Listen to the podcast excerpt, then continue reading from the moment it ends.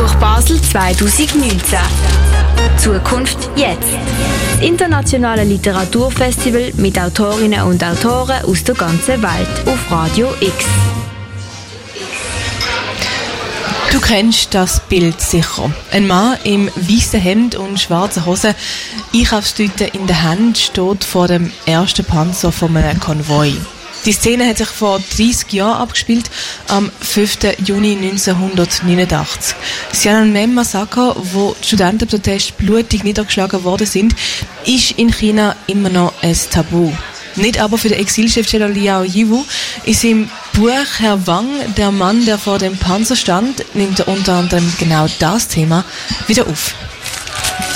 Radio X. Zwei Tage live an der Buch Basel. Liao Yiwu Liao Yiwu wurde 1958 in der chinesischen Provinz Sichuan Yangting geboren. Er arbeitete als Koch und Lastwagenfahrer in China und veröffentlichte als Dichter regelmäßig in wichtigen Literaturmagazinen seine eigenen Werke. Aufgrund seiner kritischen Haltung zur chinesischen Regierung sind Liao Yiwus Werke in der Volksrepublik China verboten. In Deutschland stieg seine Bekanntheit durch den Erhalt des Friedenspreises des deutschen Buchhandels 2012 und des Geschwister-Scholl-Preises 2011. Den Aschaffenburger Mutigpreis erhielt er 2013 als Anerkennung seines herausragenden vorbildlichen Einsatzes für Freiheit, Gerechtigkeit und Menschenwürde.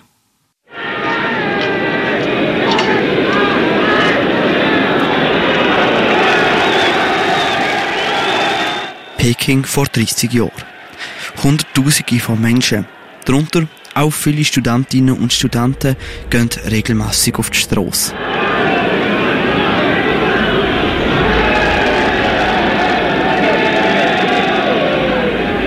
Sie protestieren gegen das vorherrschende System in China und fordern Freiheit und Demokratie.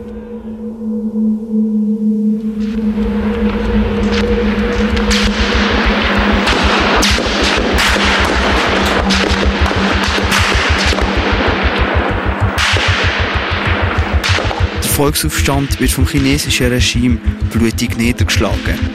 Offizielle Angaben von damals reden von 200 Toten. Menschenrechtsorganisationen reden von mehreren Zehntausenden. Das ist in die Geschichte eingegangen als das Massaker von Tiananmen. Das berühmteste Bild von diesem Tag hat wohl jeder schon gesehen.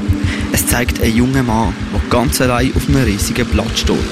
Vor ihm eine riesig lange Kolonne an Panzer. Ströme von Blut waren geflossen und die Luft knisterte, stellte er sich allein den Panzern entgegen. Ein Niemand, ein Mann wie du und ich, stand in der Mitte des breiten Chang'an Boulevard, vor sich mehr als 18 Panzer vom Typ 59. Der vorderste Panzer versuchte an ihm vorbeizukommen, aber er wusste das zu verhindern, indem er hin und her sprang. Als die Panzerkolonne schließlich bremste und stehen blieb, nutzte er die Gelegenheit, stieg auf den Panzerturm, verhandelte kurz mit dem Fahrer, der sich für einen Augenblick sehen ließ, und zog sich zurück. Als die Panzer erneut vorrückten, stellte er sich ihnen erneut in den Weg. Gerade als es nicht mehr vor und zurück ging, erschienen drei unbekannte Gestalten auf dem Raum und schafften ihn weg, als würden sie eine Barrikade vorträumen. Der junge Mann ist bis heute nicht auftaucht und bleibt so der unbekannte Held vom Volkswiderstand. Westliche Medien haben am nächsten Tag den Mann als Herr Wang bezeichnet. Herr Wang, der Mann, der vor dem Panzer stand. So heißt das Buch vom chinesischen Autor Liao Yiwu. Der Liao Yiwu hat nach dem Tag ein regimekritisches Gedicht verfasst und ist kurz darauf wegen diesen Gedicht verhaftet worden.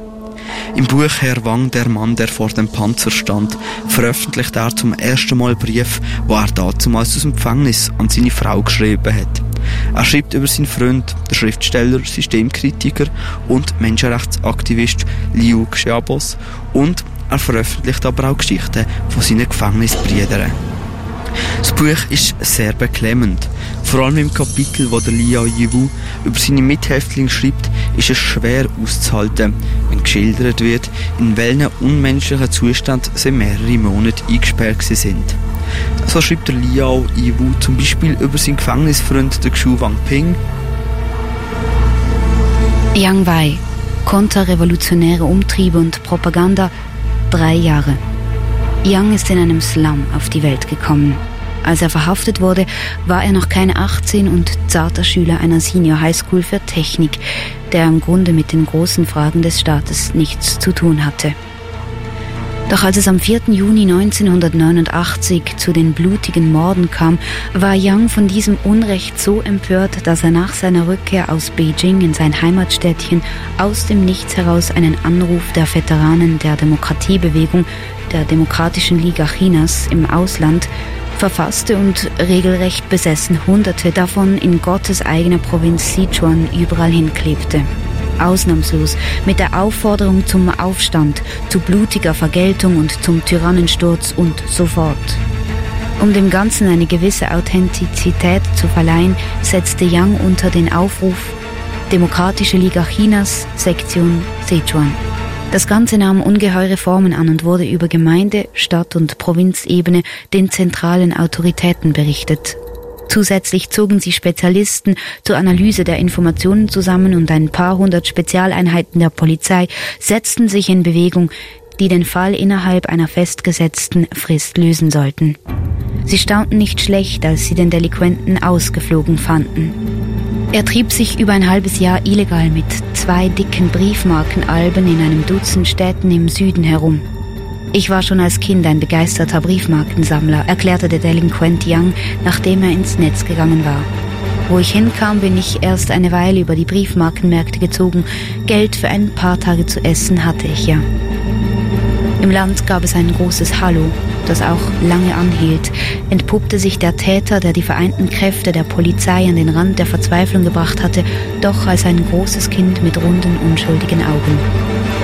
Noch mehr Zähneknirschen verursachte die anscheinende Tatsache, dass Young mit dem Ausland keinerlei Verbindung hatte und im Grunde nicht einmal wusste, was die Demokratische Liga Chinas eigentlich war, ganz zu schweigen, wo sich ihr Hauptquartier befand.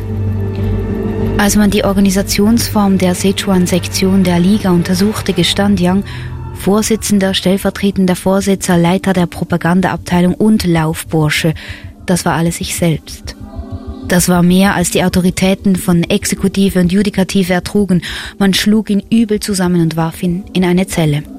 Ein paar Tage später händigte man ihm eine Anklageschrift aus und wieder ein paar Tage später wurde ihm der Prozess gemacht. Schreiben, erzählen, dabei sein. Das Internationale Literaturfestival Buch Basel 2019. Zukunft jetzt.